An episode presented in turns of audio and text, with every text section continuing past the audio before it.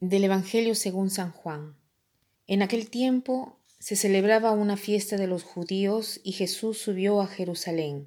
Hay en Jerusalén, junto a la puerta de las ovejas, una piscina que llaman en hebreo Betesda. Esta tiene cinco portales, y allí estaban echados muchos enfermos, ciegos, cojos, paralíticos. Estaba también allí un hombre que llevaba treinta y ocho años enfermo. Jesús, al verlo echado y sabiendo que ya llevaba mucho tiempo, le dice, ¿Quieres quedar sano? El enfermo le contestó, Señor, no tengo a nadie que me meta en la piscina cuando se remueve el agua, para cuando llego yo, otro se me ha adelantado. Jesús le dice, Levántate, toma tu camilla y echa a andar. Y al momento el hombre quedó sano, tomó su camilla y echó a andar. Aquel día era sábado, y los judíos dijeron al hombre que había quedado sano, Hoy es sábado y no se puede llevar la camilla. Él contestó, El que me ha curado es quien me ha dicho, Toma tu camilla y echa a andar. Ellos le preguntaron, ¿quién es el que te ha dicho que tomes tu camilla y eches a andar? Pero el que había quedado sano no sabía quién era, porque Jesús, aprovechando el barullo de aquel sitio, se había alejado se había alejado.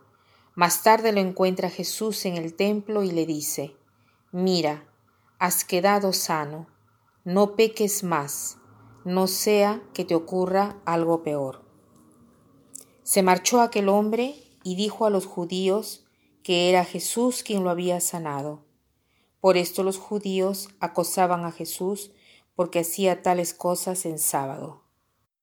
En Jerusalén había una piscina que según una creencia muy antigua, cuando el ángel eh, agitaba las aguas, el primero que se sumergía en las aguas quedaba curado.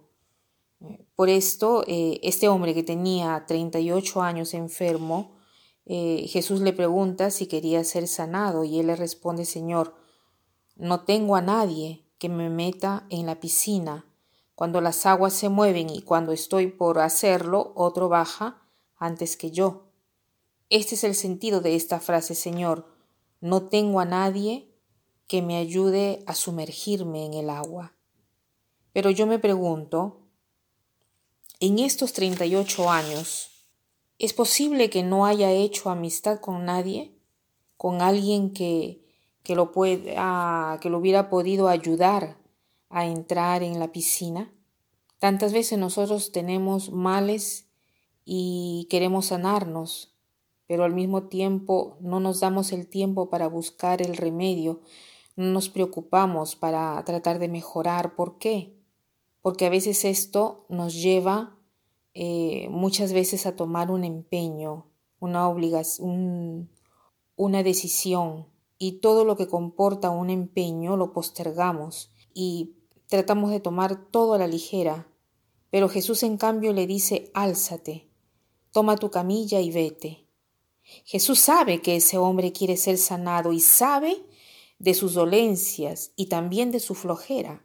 Entonces le da esta orden, álzate, toma tu camilla y camina. Jesús no quiere que nosotros estemos paralizados sin hacer nada al respecto. Paralizados por qué cosa? Paralizados por eh, nuestras dependencias. A veces son las dependencias que, que nosotros tenemos que nos blocan, pero estas dependencias no nos hacen caminar, no nos hacen seguir hacia adelante. Preguntémonos entonces, en mi camino, a lo largo de mi vida, en mi vida, ¿tengo yo dependencias, cosas que, que me impiden caminar? Ahí dice en, la, Biblia, e inmediatamente el hombre se curó. Veamos cuál es la camilla que esta mañana yo debo tomar, que el Señor quiere que yo tome y camine. Puede ser la camilla de la dependencia afectiva, puede ser la camilla de la dependencia de la televisión, de la computadora, de la pornografía, del juego, del cigarro, del chisme. ¿Cuántas veces, cuántas dependencias tenemos?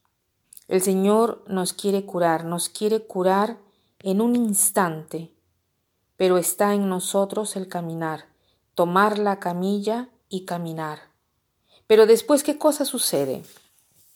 Dice, Él eh, fue curado el día sábado. El día sábado, para el hebreo, era un día de reposo. Entonces le dicen, no te es lícito tomar la camilla. ¿Y qué responde él? Aquel que me ha curado me ha dicho de tomar mi camilla y de irme. Y le preguntan, ¿quién es ese hombre? Él no sabe ni siquiera quién era, no, no, no había entendido que era Jesús, que era el profeta, el que tenía que venir, el Mesías que tenía que venir. No lo sabía. Y Jesús después del milagro, ¿no? Lo deja. ¿Por qué? Porque eh, había mucha, mucha gente. Jesús no busca el triunfo fácil. Después de un rato, ¿qué cosa sucede? Que lo vuelve a encontrar en el templo. O sea, eh, quiere decir que este hombre reconoce que se había obrado eh, la gracia, que se había obrado en él un milagro. Y es muy probable que había ido al templo para agradecer a Dios por esta nueva vida, por esta resurrección, por esta liberación. Entonces Jesús le dice, ahora estás sano, no peques más para que no te suceda nada peor. Jesús nos quiere decir que la cosa peor no es la parálisis física, la cosa peor no son las enfermedades, la cosa peor es el pecado que tiene consecuencias terribles para nosotros y también para los demás. Hoy tratemos de ver cómo hacemos para ayudarnos por Jesús, para liberarnos de estas dependencias. Jesús nos lo dice, álzate y camina. ¿Quieres saber cómo liberarte? Álzate, muévete, no estés paralizado y verás que lo podrás lograr también tú. Y para terminar, quiero citar esta frase que dice así, donde hay amor, no hay pretensión, no hay expectativas, no hay dependencias. Yo no exijo que ustedes me hagan feliz. Mi felicidad no está en ustedes. Gozo inmensamente de vuestra compañía, pero no me aferro en ustedes. Que pasen un buen día.